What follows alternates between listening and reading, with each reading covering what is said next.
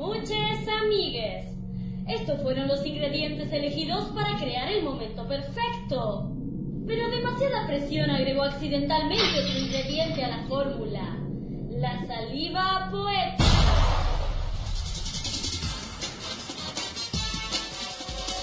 Vale más que sobre que no que falte. Un caracol segrega y una nube aspira. Tengo miedo de esta tierra ajena, agresiva. Me iré y no sabré volver.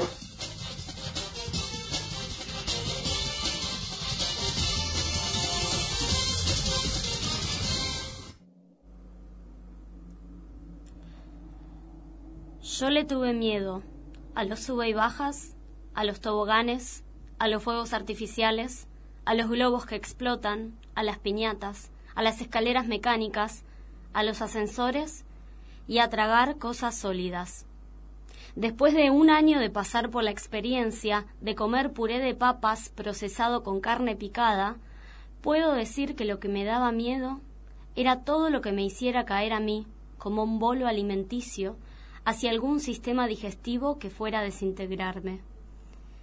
Veo este miedo a lo sólido como una primera condensación del miedo a caer. En este caso, el caer se traducía en asfixia. Por eso el puré procesado. Por eso el miedo insólito a la papa. Mi interior lo tenía controlado. Pero ¿y el afuera? ¿Qué podía hacer mi pequeña yo con las caídas incontrolables, con lo que no se decide, con lo que solo acontece? Imaginémonos una plaza y esos terribles abandonos repentinos del sube y baja. Eso no se hace. El caer estrepitosamente desde las alturas y todo por un mal compañero de plaza. O los toboganes, que también me abandonaban a las fuerzas de una inercia incontrolable. ¿Cuántos malos compañeros podía haber en una plaza?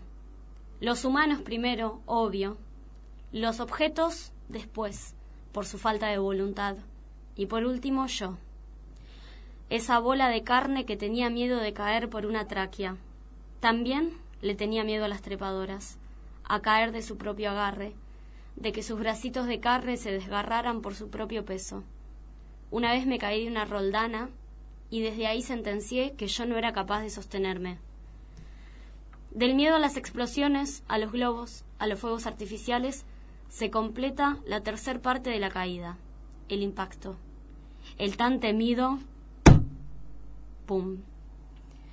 Y siempre me sentí muy pesada, súper pesada, con la fuerza del pedazo de carne más enorme del mundo y de explotar en el suelo con el ruido de una bomba. Cuando crecí, yo también pensé que me había olvidado de los miedos pero ahora creo que aparecen en formas menos concretas. Ojalá pudiera condensar todos mis miedos en un tobogán. No me subiría y listo. El abandono, la caída, la muerte. Parece sencillo. No lo es. ¿Qué hago si me abandonan y no caigo? ¿Y si caigo y no muero? ¿Y si muero sin que me abandonen? ¿Y si no hubiese nada que abandonar? ¿Qué podría meter en la procesadora? ¿Cómo se procesan las cosas en el mundo de las mini pimer? ¿Y si me quedo sin luz? ¿Y si la máquina no tiene filo?